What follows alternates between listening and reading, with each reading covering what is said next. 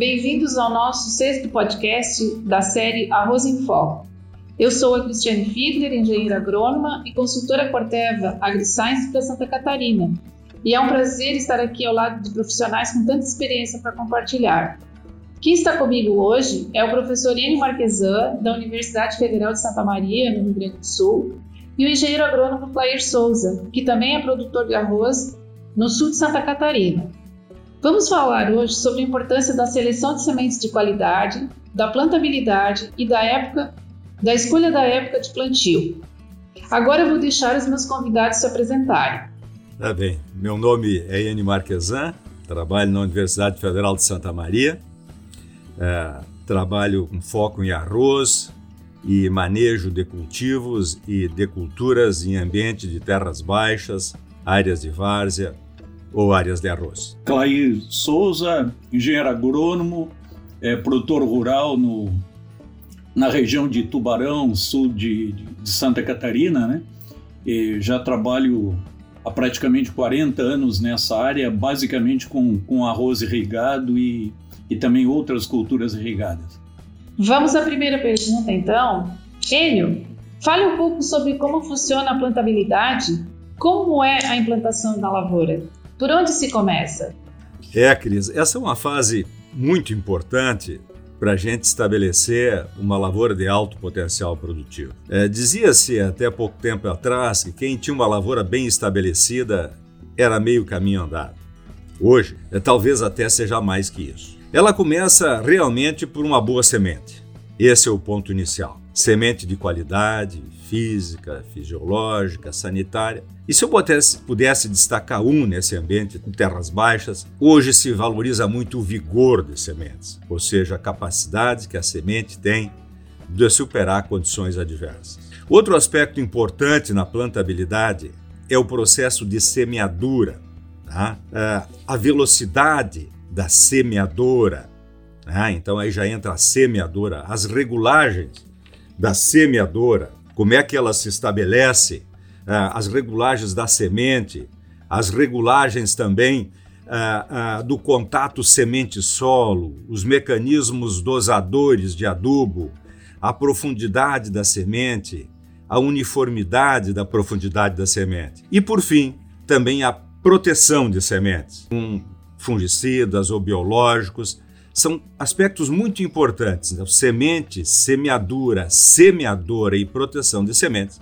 O objetivo disso tudo é que nós tenhamos uma lavoura uniforme, uma emergência uniforme. Então, isso significa se tiver uma semeadura bem feita, nós vamos ter uma emergência uniforme.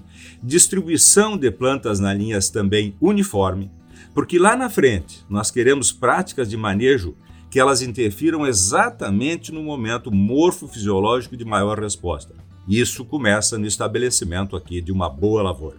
Agora vamos falar sobre a importância da qualidade de semente. Clair, por que essa questão é tão fundamental? Ela pode ser o diferencial de uma lavoura? Cris, de certeza. Eu acho que, como, como o professor Enio já colocou, na realidade o produtor hoje ele não pode errar com a escolha da sua semente, uma semente de qualidade, uma semente que tenha vigor e principalmente, que eu acho que é uma das grandes características até da produção de arroz de Santa Catarina, o uso de sementes certificadas de origem reconhecida e recomendadas para cada região, né?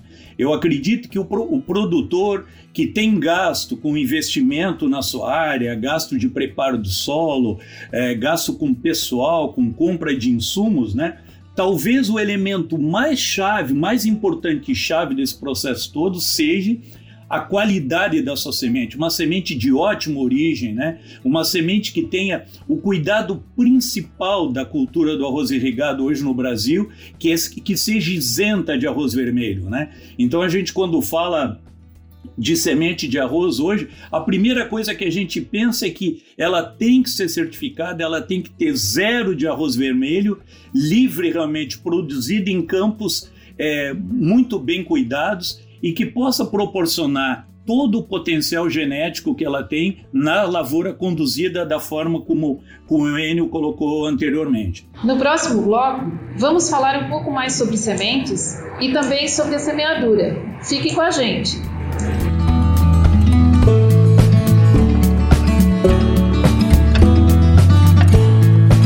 Estamos de volta. Ainda falando sobre qualidade de sementes, N, como a proteção de sementes pode interferir na qualidade dela? E quais são os tratamentos para sementes? Pois é, Cris, interessante essa colocação, porque nós, como colocou o colega Clair, nós estamos com a melhor semente, com a melhor qualidade física, fisiológica, sanitária. Só que nós vamos colocar ao solo. E ali nós temos organismos. Nós temos patógenos, nós temos uh, podemos prender pragas, né, além de doenças. Então nós devemos proteger essa semente. Então é usual que se utilize fungicidas e inseticidas para que essa semente expresse todo o potencial, toda a carga genética que ela trouxe já do seu processo de produção, estabelecendo uma plântula vigorosa. Então sempre escolha o melhor produto para que essa semente se estabeleça de forma vigorosa, rápida, uniforme na lavoura. Hoje nós temos também a nos auxiliar aí os biológicos, não só os químicos, mas também os biológicos estão entrando na seara da agricultura e eles podem ser nossos aliados. Então, eh, se aconselhe né, o produtor na hora da semeadura, escolha a melhor proteção de semente para que essa carga genética se expresse como plântula sadia e uniforme e vigorosa. Ok. Eu também gostaria de perguntar para o Clair é, como é a operação de semeadura? A escolha da semente deve ser baseada em ciclos de plantio? Por que é importante semear na época correta? Na realidade, o Cris, a, a, talvez aí esteja o grande, é, o, o, grande problema do insucesso, às vezes, da, da, da, da, gente não chegar com a nossa cultura no potencial produtivo das cultivares. Né? Eu acho que é importantíssimo cada região, tanto no Rio Grande do Sul quanto Santa Catarina, a gente definir qual é o melhor período para essa cultura entrar em processo reprodutivo que tem que coincidir obrigatoriamente com o momento de maior radiação solar. Então, na realidade, a planta precisa de energia no seu momento reprodutivo e esse período é variável, mas na maioria das vezes, para servir até como referência para os produtores, esse período ocorre entre janeiro e os primeiros 15 dias de fevereiro. Naquele momento ali, a cultura obrigatoriamente ela tem que entrar no seu período reprodutivo para coincidir com o período de maior radiação solar. Qual é a importância disso? Baseado nisso, o produtor tem todo um esquema de plantio em que se ele vai usar, como no caso de Santa Catarina, que nós usamos cultivares de ciclo longo, obrigatoriamente uma cultivar nossa, que tem por volta de 150 dias de ciclo, né? Ela tem que ser plantada no mês de setembro para depois de quatro meses, 120 dias, coincidir o período reprodutivo com a época de maior radiação. Se você plantar uma cultivar de ciclo médio, você pode fazer esse plantio em, no decorrer do mês de outubro, que mesmo assim você coincide com o período de maior radiação. E se você plantar uma cultivar de ciclo precoce, você pode fazer em novembro e até mesmo em dezembro. Né? Eu sempre alerto para o produtor que o erro mais comum que a gente tem é plantar muito tarde, a planta se desenvolve muito bem vegetativamente e na hora da reprodução, na hora de produzir é, flores e depois fruto, produzir a semente, a gente acaba não tendo bons resultados. Né? Bom desenvolvimento vegetativo não significa necessariamente que a planta vai produzir, mas é, por ocasião da colheita. Então, essas questões eu acho que são importantíssimas. Para isso, eu acho que é, vale ressaltar aqui nós temos as nossas instituição, instituições de pesquisa, como o IRGA, como a Embrapa, como a IPAGRE, como as universidades, como a Universidade de Santa Maria, que têm os seus ensaios regionais e nesses ensaios eles definem qual é a melhor época de plantio para cada das cultivares recomendadas. Portanto, essa escolha é fundamental. Da mesma forma que eu acho, Cris e, e, e Enio, que a gente não deve colocar todos os ovos na mesma cesta todo produtor, se possível, ele deve ter pelo menos duas cultivares é, de ciclos diferentes, plantado em época diferente, para conseguir minimizar os danos que possam ocorrer em, por função de, de questões climáticas ou granizo, até mesmo uma baixa radiação no período de, de reprodutivo. Bom, eu concordo com ambos aí e são várias colocações é, que nos mostram que é, a qualidade da semente talvez não seja só ela responsável, como também a implantação da lavoura não seja só ela responsável pelo sucesso, e sim a interação dessas variáveis todas, né, é, levando em conta até essas diferenças regionais uh, que, sim, que nós encontramos até em Santa Catarina, né, Clay? São diferenças, uh, diferenças, diferenças regionais, diferenças climáticas regionais, diferenças de solo, uh, são janelas totalmente diferentes, professor Eve, aqui em Santa Catarina, tá? São totalmente diferentes do, do Rio Grande do Sul. Então, são ambas janelas de, de plantio, ali nós começamos, iniciamos em agosto, né? Aí chegamos no sul de Santa Catarina, aí na região de Tubarão, é, em outubro. Então, são essas diferenças todas regionais que nós temos que levar em conta para o sucesso da, do plantio, é, mas também conseguirmos entender essa correlação entre todos esses fatores, porque concordamos que esse start inicial aí que, a lavoura tem, realmente ele é fundamental é, na produtividade e lá na qualidade final do produto. Agora, uma pergunta que todos os produtores querem saber: quais são as melhores estratégias de manejo para aumentar a produtividade e a sustentabilidade da lavoura de arroz? Professor Marquesan, Enio Marquesan, qual as suas dicas?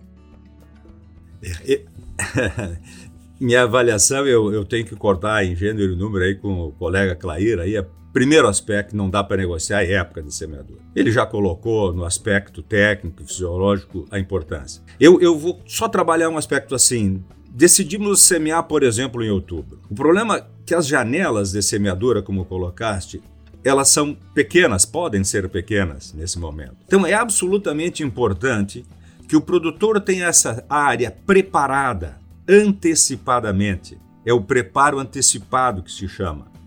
Para atingir um objetivo, para semear na hora certa, ou seja, tem que estar tudo pronto na hora de semear. E eu tenho uma máxima que eu uso assim: na hora de semear, só semear. Não tem que estar finalizando o preparo da área, fazendo uma taipa, um canal. Não, todos os recursos financeiros e humanos têm que estar concentrados para a operação de semeadura, porque as oportunidades são pequenas, as janelas de semeadura são pequenas. Primeiro aspecto. Segundo aspecto é o que eu chamo de operação de guerra, que aqui é diferente de Santa Catarina, porque o nosso sistema é diferente, né? Nós colocamos, estabelecemos a irrigação definitiva na lavoura quando a plântula já está estabelecida, três folhinhas, quatro folhinhas, hoje está se dizendo duas folhinhas. Pois bem, é muito, nesse momento uh, se, se faz três operações importantíssimas e se nós não tivermos já com a equipe só fazendo isso, nós corremos o risco de estar uma equipe semeando, a outra equipe fazendo isso, e a outra equipe está necessitando lá cultivar soja ou fazer outra, outra operação no arroz. Então, a operação de guerra que eu chamo é essa aí: estabelecimento da irrigação definitiva. O último controle que eu acho que tecnicamente melhor de fazer o controle de planta daninha é esse na entrada d'água e aonde se aplica a maior quantidade de nitrogênio pode-se até aplicar outros nutrientes também. Mas veja, três operações: irrigação definitiva, controle de plantas daninhas né, e aplicação da, de dois terços aí no mínimo de nitrogênio. Se a gente não tiver organizado, nós começamos a irrigar e fazer essas operações com três folhinhas, mas a nossa lavoura termina de ser implantada, termina de ser feita essas operações com quatro, cinco folhinhas. E a pesquisa nos diz o seguinte: se a gente atrasar a irrigação, é um número para a gente quantificar isso, a importância disso. De 3 para 4 para 5 folhas, a cada dia de atraso da irrigação, tem trabalhos mostrando que a gente perde dois sacos por hectare.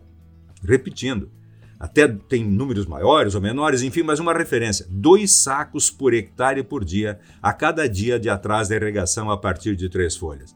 Então, é preciso ter a equipe mobilizada. Segundo fator. Terceiro fator, nós já falamos, que é a implantação da lavoura, né?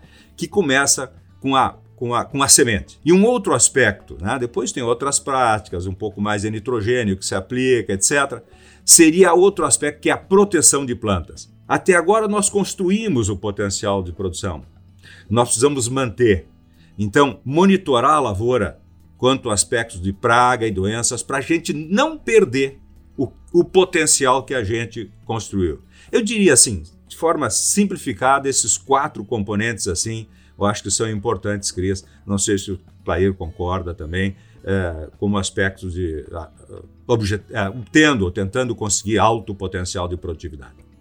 Enio, concordo plenamente e, e, eu vejo que talvez, talvez a, a, a o grande problema que a gente enfrentou nos últimos anos, né, que a gente agora está num ciclo um pouco diferente do arroz, já passou, porque a gente teve preços muito remuneradores, né, é, é o produtor. É, na realidade, isso tudo que, que, que você falou é, é, função basicamente do planejamento, né, de você, de você fazer é, o que você tem capacidade de executar, né? Então a gente teve períodos, em, alguns anos atrás, em que o produtor ampliava muito a sua área de produção para ter mais produto, para ter mais produção, mas ao mesmo tempo não tinha um resultado financeiro. Então acho que a primeira, uma das questões que a gente vê muito aqui hoje, independente se o produtor é pequeno, médio ou grande, né? Ele tem que necessariamente planejar a sua lavoura, né? Ele tem que estar tá com equipamento é, de acordo com a sua capacidade, ele tem que estar tá com as cultivares, ele tem que estar tá com o número de empregados é, definitivo para aquele setor, para aquela atividade, né? Ele tem que, não é bem cultural, mas ele tem que comprar bem os seus insumos, né? E ele tem que vender bem o seu, o seu produto final, o arroz. Então, você tem toda uma gama de produtos, de, de ações hoje, que elas são fundamentais para a sustentabilidade. A gente sempre brinca aqui muito que a, a sustentabilidade econômica, que é óbvio, né? Que, que, que ninguém que ninguém vai fazer tá no negócio se o negócio não der um resultado, né? A, a, sustentabilidade social, que é produzir um arroz de qualidade com preço justo para a população, porque a gente tem que ter noção clara que a gente tem que produzir um produto que a população possa consumir e de qualidade, né? E a questão ambiental também, que é fundamental hoje em função das demandas que tem. Mas eu, eu, eu vejo que esses aspectos levantados pelo, pelo professor Enio, eu acho que são fundamentais, junto com o produtor ter uma visão realmente de toda a cultura, desde o momento da colheita da safra passada até a, a execução dos últimos tratos culturais, né? E uma coisa que a gente que a gente sempre coloca, a gente sente muito como, como produtor, né? É, a gente não pode deixar para amanhã o que tem que ser feito hoje, né? Eu acho que quando o Enio, quando o Enio coloca essa questão das folhinhas, né? Talvez se a gente estivesse conversando aqui há, há 15, 20, 30 anos atrás, a gente estaria falando sobre dias de plantio, né? Hoje está muito claro né, as etapas de crescimento da cultura e até mesmo para o nosso peão hoje. A gente não, não diz mais para o nosso encarregado de campo, o peão, que ele vai aplicar com 20 dias, que ele vai aplicar com 25 dias, né? Ele vai aplicar quando tem três folhinhas, a água tem que entrar quando tem duas folhinhas, né? Você tem que botar a ureia quando tem de três para quatro folhinhas. Você tem que botar a última ureia quando tiver o ponto de algodão o, o fungicida a mesma coisa. Então, essas questões, por exemplo, elas, elas foram sendo agregados na lavoura e, e, e, os produtores, de uma maneira geral, eles têm que entender que isso é fundamental. Hoje nós temos aplicativos que nos ajudam muito nessa questão de, de graus dias, né? Mas eu acho que para mim o fundamental, além dessas questões colocadas anteriormente, é a questão de planejar, né? Não dar o passo maior do que a capacidade de cada produtor, né? E se for testar uma cultivar nova, se for testar uma moda nova, né? Faça lá em 10% da área, 20, 25% da área, né? Visite os dias de campo, visite os produtores de referência, né? Para quê? Para aprender um pouco mais sobre aquela cultivar ou sobre aquele manejo que você quer implementar na próxima safra. Obrigada pelas respostas e eu quero dizer que eu concordo com vocês. Uh, Clair, uh, acredito que as nossas instituições de pesquisa, universidades, IRGA, EPAGRE, Embrapa, inclusive estão aí para fazer os testes devidos que a gente precisa, né, com as nossas respostas que a gente, que a gente necessita. E também, professor Enio, eu concordo muito com o senhor quando o senhor fala é, desse planejamento tá, de lavoura, de estar com a lavoura pronta. É, por quê? Porque uma lavoura pronta, pré-estabelecida, já tudo certo, para só entrar com a semeadura, ela vai poder te dar um suporte para minimizar esses outros impactos que talvez a gente não conte, que são os impactos climáticos, né? Santa Catarina tínhamos problemas, vários problemas aí é, com a questão dos ácidos orgânicos, né? Em função desse, uh, desse preparo de solo tardio, né? Tínhamos essa, é, esse problema com os ácidos orgânicos. Vamos minimizar toda essa questão com esse preparo antecipado. Encerramos assim a primeira parte do nosso bate-papo. Mas não se preocupem, tem mais. Confira no podcast Acredite no Arroz a segunda parte do sexto episódio do Arroz em Foco, onde conversaremos sobre as épocas de plantio do arroz em Santa Catarina e no Rio Grande do Sul. Thank you.